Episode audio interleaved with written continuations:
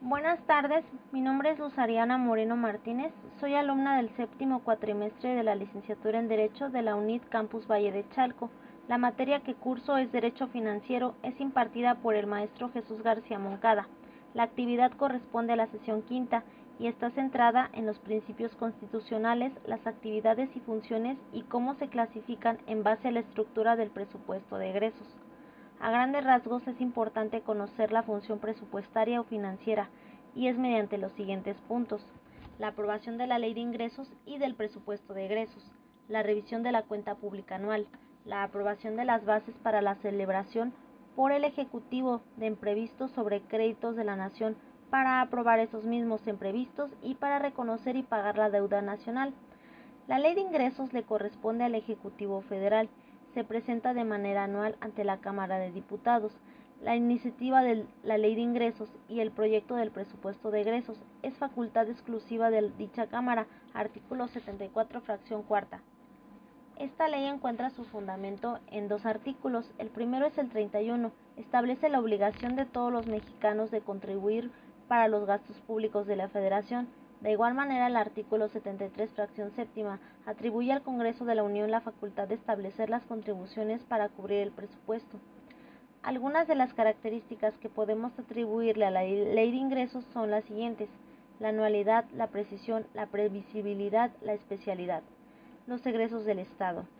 El Estado debe realizar diversos gastos a efecto de cumplir con sus objetivos y fines los cuales lleva a cabo de manera autorizada por parte del Poder Legislativo, que es la Cámara de Diputados, y a quien le corresponde de manera exclusiva la discusión y aprobación anual del presupuesto de egresos.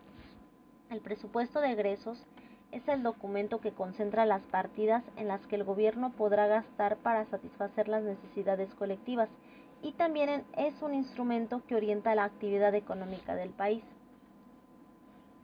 El presupuesto de egresos es el acto legislativo que permite a la Administración Pública usar los recursos monetarios del Estado durante un año fiscal.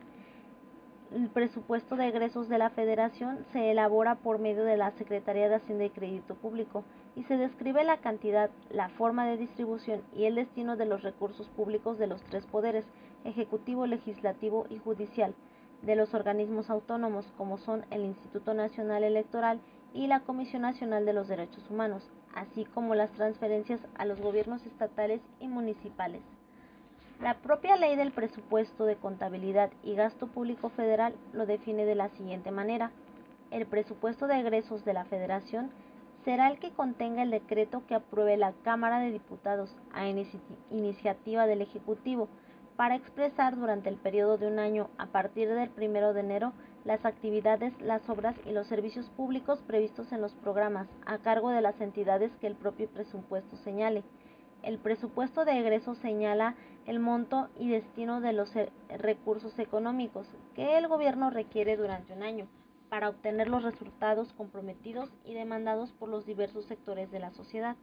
Las características que tiene el presupuesto en un acto legislativo le compete de manera exclusiva a la Cámara de Diputados, según señala el artículo 74, fracción cuarta, que autoriza a la Administración Pública que utilice los recursos pecuinarios que se recauden, es decir, la Administración no solo podrá erogar las cantidades que se le hayan autorizado mediante el dicho presupuesto y con apego al mismo.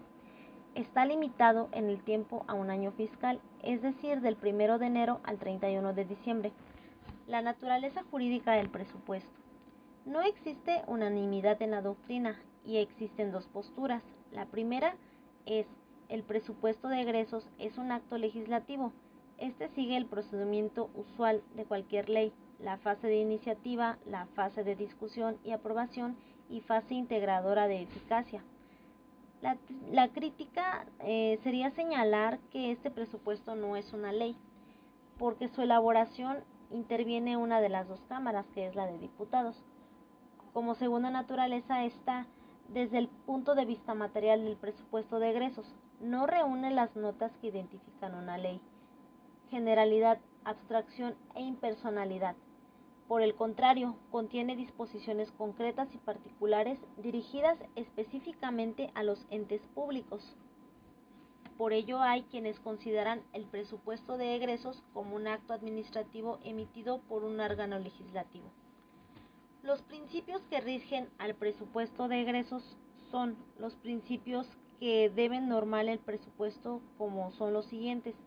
de manera universal, de manera de unidad, de manera de especialidad, planificado, de manera anual, previsible, de manera periódica, clara, pública, exacta y exclusiva. Por otro lado, las partidas secretas que la Constitución en su artículo 74, fracción cuarta, deben de ser necesarias y contemplarse en el presupuesto. También se emplearán por los secretarios mediante un acuerdo escrito por parte del presidente de la República y contendrán las siguientes características: pública, exacta y exclusiva. ¿Cómo se procede la elaboración y aprobación del presupuesto de egresos? Eh, se elabora y se procede por medio de los estudios, cálculos, discusiones y procedimientos complejos. Una vez que el Estado ha fijado sus prioridades de gasto, debe cubrir los siguientes pasos para elaboración y aprobación del presupuesto. Cada año la Secretaría de Hacienda y Crédito Público el 15 de marzo indicará a las dependencias y entidades los lineamientos para la elaboración de los programas que deberá incluir el presupuesto y cada una de su programación. El 15 de junio la propia Secretaría señala las políticas a seguir a los anteproyectos de cada presupuesto. El 20 de julio las entidades y dependencias envían ante la Secretaría sus anteproyectos. Estos serán discutidos y ajustados con la Secretaría en los meses posteriores. El 20 de octubre los proyectos definitivos serán nuevamente enviados a la Secretaría de Hacienda en los cuales habrán recogido los ajustes requeridos por la misma. Para el 15 de noviembre, el secretario de Hacienda y Crédito Público va a comparecer ante la Cámara de Diputados y va a presentar su conducto la iniciativa del presupuesto de egresos de la Federación, artículo 74, fracción cuarta, en ella puede ser del 15 de noviembre o hasta el 15 de diciembre, cuando el Ejecutivo inicie su encargo a la fecha prevista por el artículo 83 constitucional, esto es el 1 de diciembre. Una vez que se presentó la iniciativa será discutida y en su caso se aprueba por parte de la Cámara de Diputados. Por ello seguirá el mismo procedimiento para su elaboración de cualquier otra ley. El último paso para la promulgación y promoción del decreto que haga el presupuesto de egresos por parte del Ejecutivo son las bases del presupuesto. Una vez apuntado lo anterior, podemos sostener que la elaboración y aprobación del presupuesto de egresos de la Federación mantiene dos etapas que se diferencian por la etapa administrativa, va del 15 de marzo al 15 de noviembre. La etapa legislativa va del 15 de noviembre al 31 de diciembre anterior al inicio de su vigencia. La ejecución y tipos de control recaen sobre el presupuesto. Una vez que el presupuesto haya sido aprobado por el Poder Federal, cada dependencia, al igual que cada empresa paraestatal, incluirá en el decreto del presupuesto federal de egresos y lo ejercitará a su propio presupuesto, de manera control administrativa.